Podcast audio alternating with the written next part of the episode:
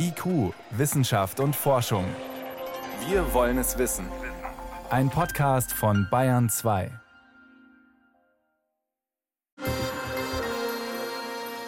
Wenn man einen Ausflug machen will, jetzt am Wochenende, wandern, Picknick oder ähnliches, dann schauen wir auf den Wetterbericht. Ja, sagen wir, guter Tag heute oder eher nicht. Aber was ist eigentlich, wenn der Ausflug ins Weltall geht? Ein Satelliten oder vielleicht sogar ein Flug zum Mond? Auch da draußen gibt es Wetter, das sogenannte Weltraumwetter.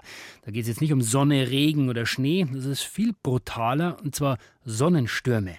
Da schleudert die Sonne extrem energiereiche Teilchen ins All. Auf der Erde sind wir Gott sei Dank größtenteils geschützt, weil die Erde hat ja ein gutes Magnetfeld, aber auch hier drohen zum Beispiel Stromausfälle. Und da draußen, außerhalb der Erde, gibt es wenig bis gar keinen Schutz.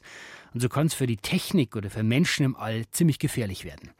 Forscher am Deutschen Zentrum für Luft- und Raumfahrt arbeiten deswegen an einer besseren Wettervorhersage fürs All. Wie das funktioniert, das konnte ich vor der Sendung Markus Rapp fragen. Er leitet das neu gegründete Institut für solarterrestrische Physik. Erste Frage, wie gefährlich ist denn das Weltraumwetter für uns? Das kann im Extremfall ein großes Risiko für unsere hochtechnisierte Gesellschaft darstellen weil in Zeiten großer Aktivität Störungen von der Sonne ausgestoßen werden. Das sind entweder energiereiche Partikel, Protonen oder Elektronen, die in Richtung des Erdorbits emittiert werden. Das können aber auch Röntgenblitze sein. Hm. Und wenn die auf unser Erdsystem, insbesondere die Ionosphäre, also den geladenen Teil der Erdatmosphäre auftreffen, dann erzeugen sie da Ionisation. Das sind auch die Nordlichter, die wir beobachten können, oder? Genau, das führt zum Beispiel zu den Nordlichtern. Das führt aber auch zu anderen nicht so schönen Erscheinungen. Zum Beispiel können Elektroniken von Satelliten gestört werden. Es werden auch Ströme in dieser Ionosphäre induziert und diese Ströme wiederum induzieren Ströme hier unten in langen Leitungssystemen, also zum Beispiel unseren Stromnetzen. Das kann im Extremfall dazu führen, dass zum Beispiel Transformatoren in unseren Umspannwerken ähm, überhitzen und sogar physikalisch zerstört werden können. Sie sagen, das kann gefährlich werden für unser Stromnetz, auch für Satelliten. Wie oft ist es denn schon gefährlich geworden? Wie oft geht denn da was kaputt?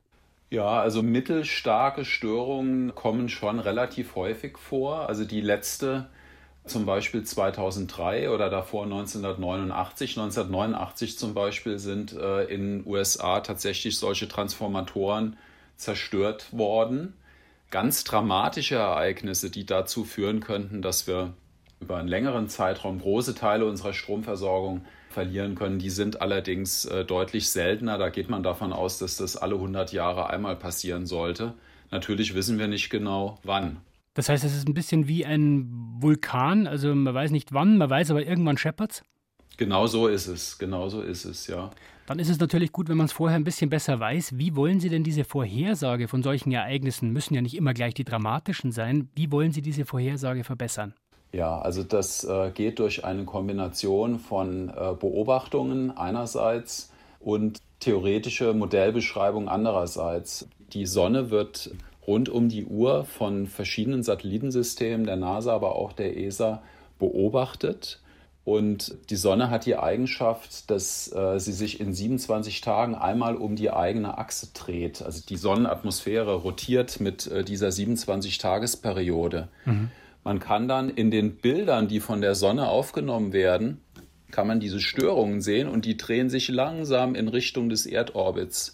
Und wenn wir sehen, dass da eine besonders aktive Zone auf uns zukommt, äh, dann können wir uns schon mal darauf gefasst machen, dass es auch mit einer bestimmten Wahrscheinlichkeit zu solchen Störungen kommen könnte. Und das heißt, wie genau kann man diesen Weltraumwetterbericht dann machen? Geht es da auch tagesweise?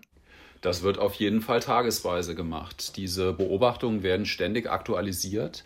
Wenn es dann zu einem Ausbruch von so einem Sonnensturm kommt, dann werden in einer Entfernung von 1,5 Millionen Kilometer vor der Erde werden dann die Eigenschaften dieser Partikel gemessen und dann dauert es noch einige Stunden, bis diese Plasmawolke, diese energiereiche Plasmawolke wirklich äh, an der Erdatmosphäre ankommt. Äh, und das reicht im Regelfall aus, um entsprechende Vorkehrungen dann zu treffen, also zum Beispiel um Stromnetze in einen sicheren Zustand zu fahren oder auch das gleiche mit Satellitenelektroniken zu tun. Also wenn ich den guten Wetterbericht habe, was mache ich dann damit? Kann ich Satelliten einfach abschalten? Auf der Erde kann ich mir vorstellen, Stromnetz, das kann man vielleicht noch ein bisschen regeln. Aber was ist denn mit Weltraummissionen? Muss ich die dann schon entsprechend vorher planen, jahrelang?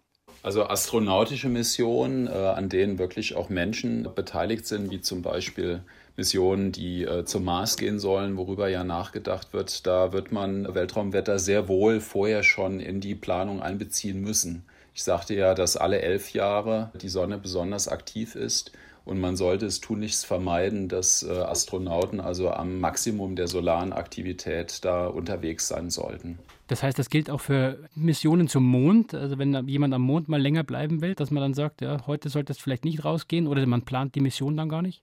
Genauso ist es, beziehungsweise wenn man sowas wie eine Mondstation hätte, dann müssten zum Beispiel Außeneinsätze äh, in Zeiten von solchen Sonnenstürmen auf jeden Fall verhindert werden, weil natürlich jede Schutzschicht, zum Beispiel dann auch äh, die Wand von einer Station, einen zusätzlichen Schutz darstellt, der müsste dann unbedingt genutzt werden. Also dass Astronauten dann Außeneinsätze hätten, das sollte unbedingt vermieden werden.